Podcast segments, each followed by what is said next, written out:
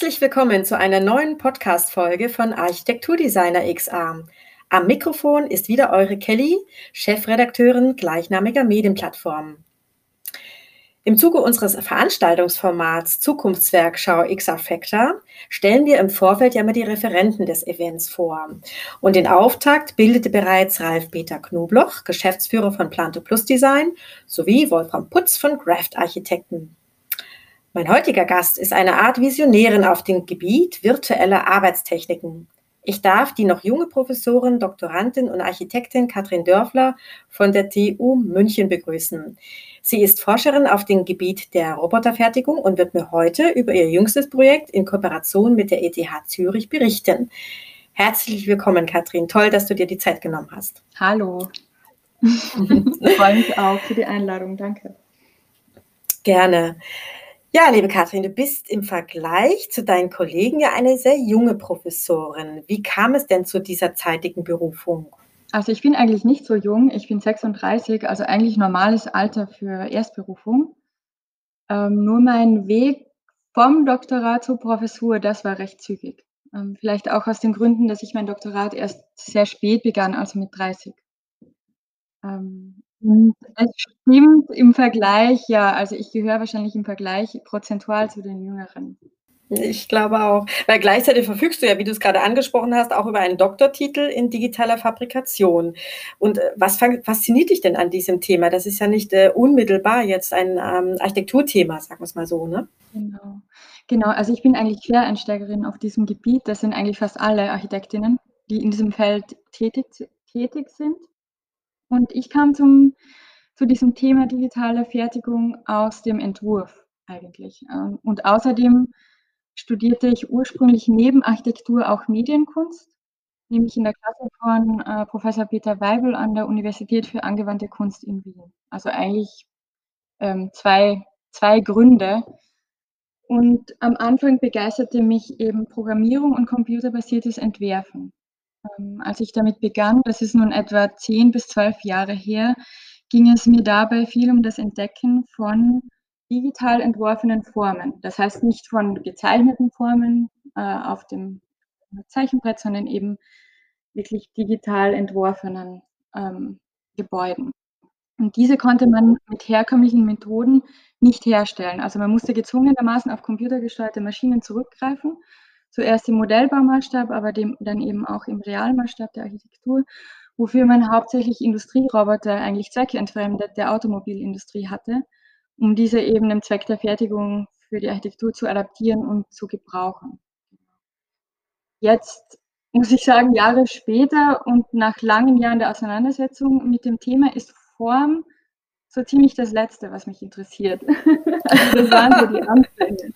Genau, jetzt bleibt mich eigentlich viel mehr die Motivation um die Prozesse selbst und die Frage nach der Nachhaltigkeit, sowohl Ressourcen bedient, nämlich wie können wir mit intelligenten Prozessen Material einsparen, aber eben auch soziokulturell, also welche Methoden der, des politisch aufgeladenen Begriffs der Automatisierung überhaupt und eben auch das Einbringen von Technologie ist für unsere Gesellschaft überhaupt gut und nachhaltig. Genau. Mhm.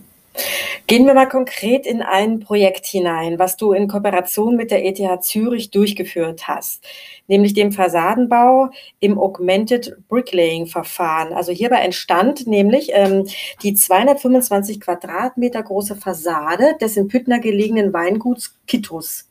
Und das Zusammenfügen dieser 13.596 Ziegel geschah ja mit einem interaktiven Designsystem und einer Augmented Reality Oberfläche und gilt derzeit als das größte Projekt dieser Art wohl, ne?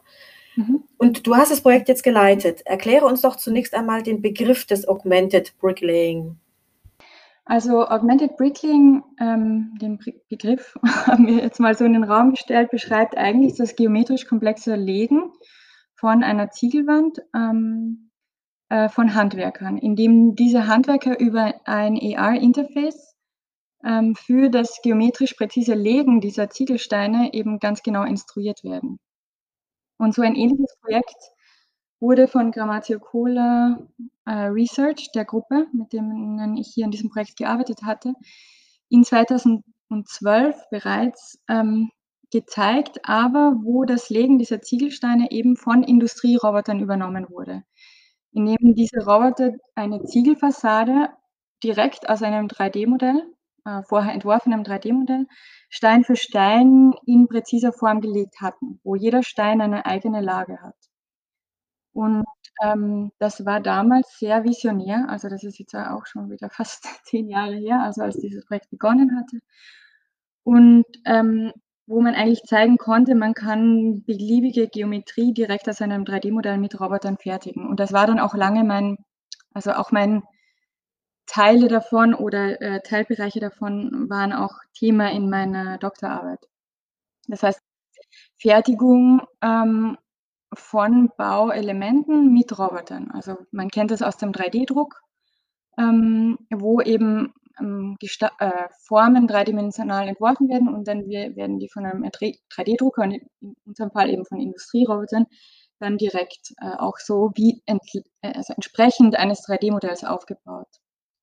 Und, ähm, solche Roboter sind toll, ja. Ähm, die sind auch für viele Sachen sehr gut zu gebrauchen. Ähm, also man kennt das ja auch aus der Automobilindustrie, wo die eigentlich ähm, manuelle Arbeit teilweise wirklich rationalisiert wurde über den Einsatz von Robotern.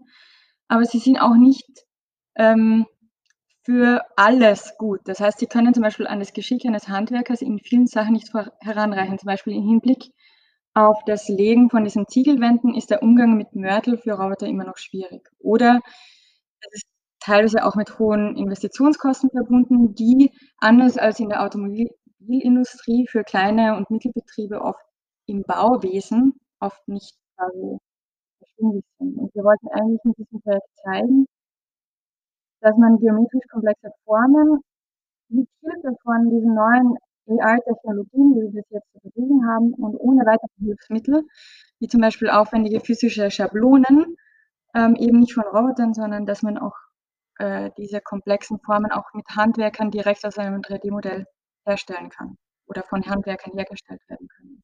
Hm. Du sag mal, was sind denn da die technischen Voraussetzungen das Ganze? Weil es sind ja, äh, sag mal für die für das äh, Groß deiner Profession, also für die Architekten und Gestalter, ist das ja noch ein bisschen, äh, nicht ein bisschen, sondern es ist ein ziemlich großes neues Feld, was dort ähm, beackert wird, mehr oder minder. Und was sind denn jetzt die technischen Voraussetzungen? Ähm, auch welche ähm, AR-Brille du da verwendet hast, in, in Kombination mit äh, welcher Software? Ähm, kannst du das mal kurz erklären?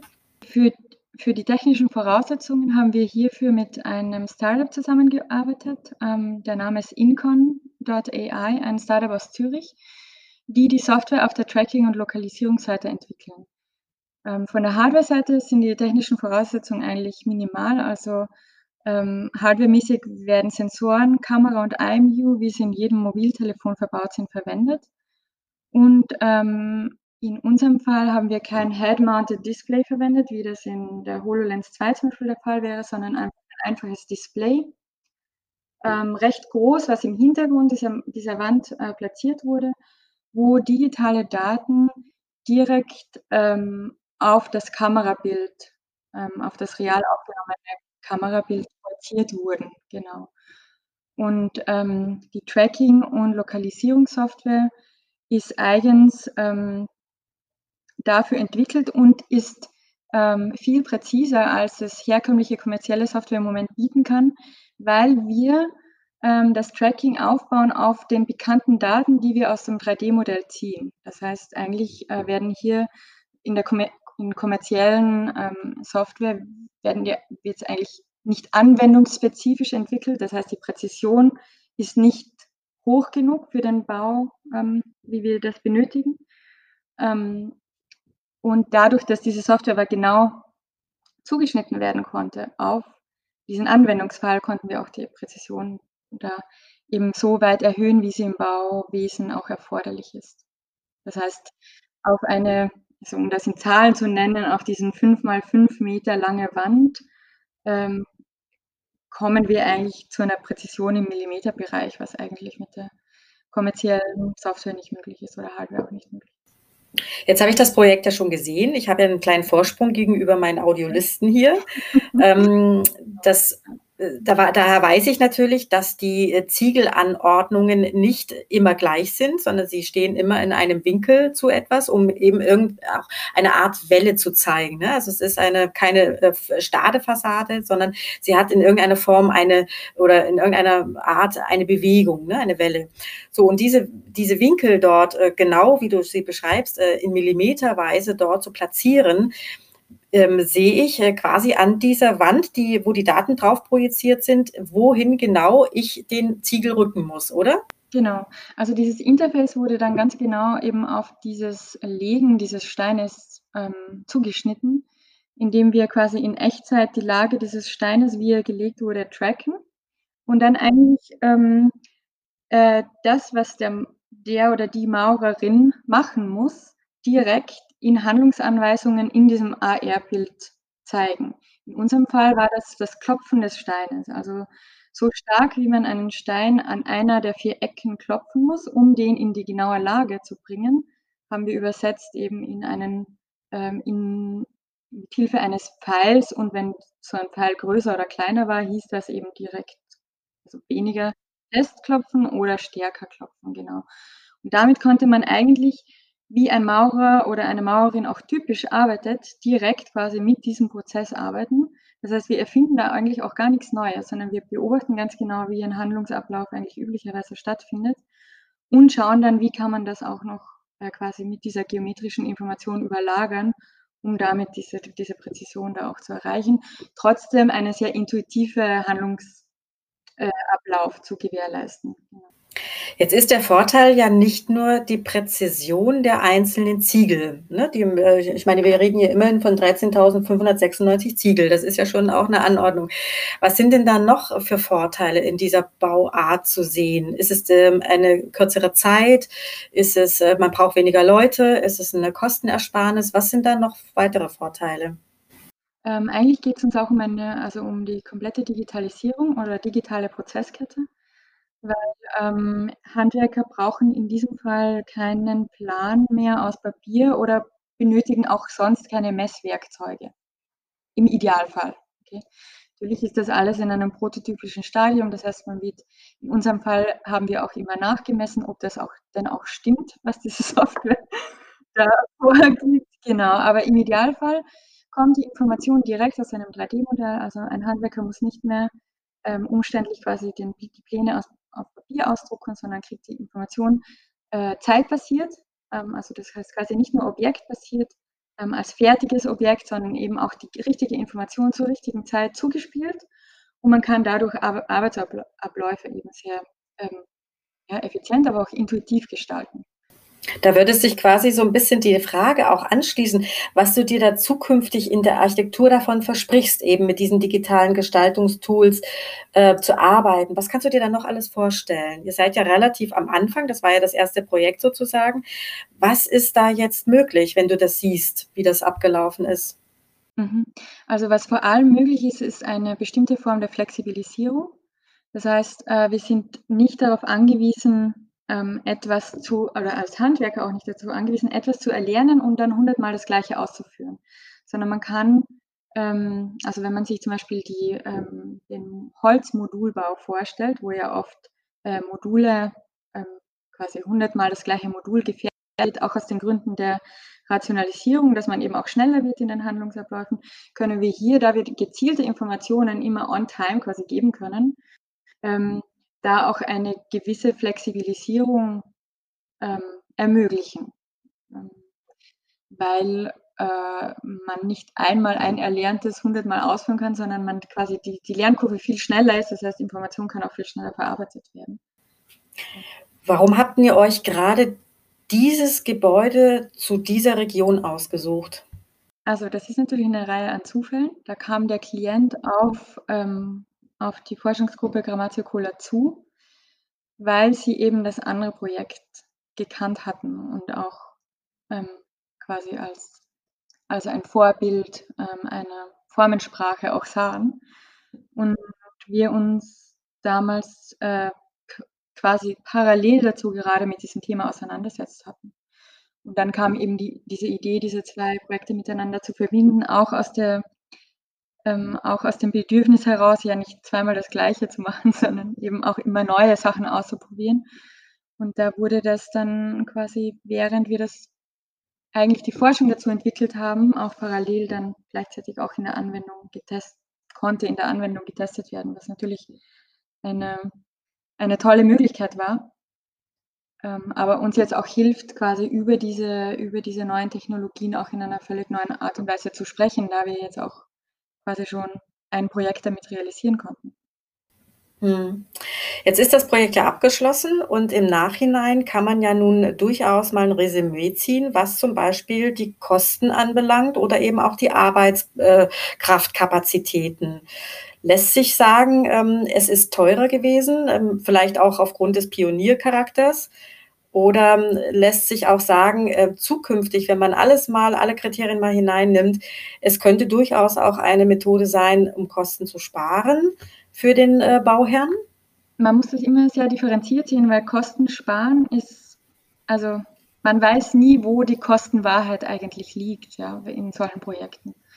Ähm, um was es uns geht, ist quasi in der Frage der Automatisierung den Mensch nicht wegzudenken. Das heißt, ähm, wenn wir mit diesen Technologien eben ähm, Digitalisierung betreiben können, aber traditionelles Handwerk so mit einbinden können, dass es einen sinnvollen Platz erhält und auch eine Aufwertung erhält, dann ist das eigentlich der, die Motivation, die wir dabei haben. Und am Ende wird das wahrscheinlich in der Kostenwahrheit sich auch ab, ähm, äh, widerspiegeln. Vielleicht im, nicht unbedingt im Sinne der absoluten Effizienz, aber im Sinne einer ähm, einem sinnvollen Einsatz Technologien an Orten, wo sie auch äh, ja, ähm, nachhaltig verwendet werden kann und sinnvoll verwendet werden kann. Ja. Gibt es denn schon neue Projekte, die du uns kurz anreißen kannst, die in ähnliche Richtung gehen?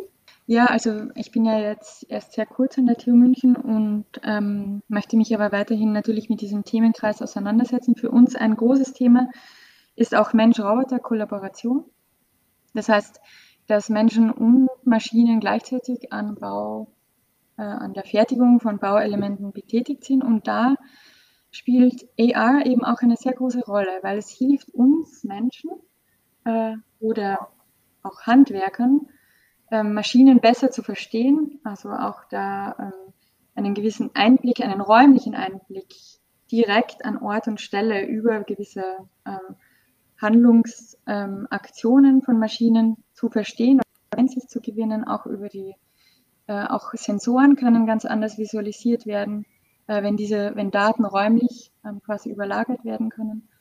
Und, ähm, ähm, und das hilft uns quasi Prozesse zu entwickeln, wo man möglichst sinnvoll äh, also entsprechend der kognitiven Fähigkeiten von Menschen, aber dann auch der präzisen Fähigkeiten von Robotern, da eben Prozesse zu entwickeln, wo beide möglichst sinnvoll zum Zug kommen oder eingesetzt werden können. Gibt es da was Konkretes, äh, an was du da arbeitest gerade? Also wir arbeiten an einem Holzprojekt, ähm, wo mh, also partizipativ äh, zwei Menschen und ein Roboter an einer Struktur bauen, ähm, was auch in Richtung, in Richtung ähm, also wenn man das dann mit Industriepartnern denkt, aber in Richtung Holzvorfertigung gehen wird. Ja, das ist spannend. Du hast es gerade schon erwähnt, du bist noch relativ jung dort, genau genommen seit letztem Jahr an der TU München, um dort eben auch eine Forschungsgruppe im Bereich Bau, Geo und Umweltingenieurwesen aufzubauen. Und du hast jetzt gerade von diesen Ideen berichtet. Willst du die dort weiter vorantreiben, sogar weiter ausbauen? Oder was sind dann noch andere Schwerpunkte? Genau, also diese Mensch-Roboter-Kollaborationsgeschichte, das ist eben ein Schwerpunkt von unserem von unserem Lehrstuhl ähm, oder unserer Professur. Und, ähm, ein ja, also es gibt im Prinzip gibt's mehrere Schwerpunkte, aber die, was ich schon zu Anfangs erwähnt hatte, also dieses Thema der Nachhaltigkeit, ähm, dass sich eigentlich in allen Projekten, die wir die wir jetzt angehen, in irgendeiner Weise ganz stark wiederfinden muss oder wird. Ähm, und das ist eben die, die Rolle des Menschen in dem Zeitalter der Automatisierung ist ein großes Thema, aber dann eben auch, ähm, wie wir mit intelligenten Prozessen und intelligenter Geometrie, aber auch mit intelligenter Programmierung eben Ressourcen sparen können, äh, sei es auf Materialseite, aber sei es ähm, eben auch in, wie eben schon angesprochen, soziokultureller.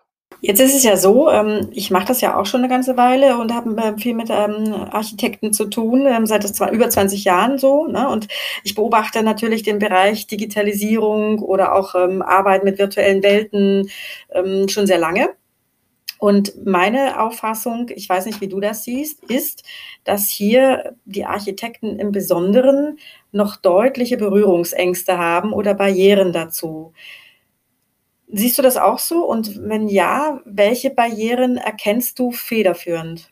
Also ich, ich erkenne Barrieren und zwar nicht nur zur Visualisierung, sondern eben auch zur Digitalisierung. Ähm, das hat, das hat äh, seinen Grund in der Ausbildung. Also die Architekturausbildung ist immer noch sagen wir mal so, nicht, ähm, also in der Grundausbildung gehört eine Grundausbildung in Computerwissenschaften marginal dazu, also gehört dazu, aber könnte, hat auf jeden Fall Ausbaupotenzial. Ähm, und dann ist es, also dann, dann kennt man VR, AR-Technologien Technologien viel aus dem Thema der Visualisierung. Das heißt, wenn mal ein Gebäude fertig entworfen ist, dass man das dann eben in VR oder AR äh, visualisieren kann das sind die Bereiche, die uns weniger interessieren oder auf die wir eigentlich auch gar nicht abzielen, sondern wir zielen sehr darauf ab, dass man diese Technologien eben wirklich in der Fertigung einsetzt. Das heißt, ähm, digital plant und eben, wenn man Gebäude schon digital geplant hat, dass man diese Technologien dann einsetzt für,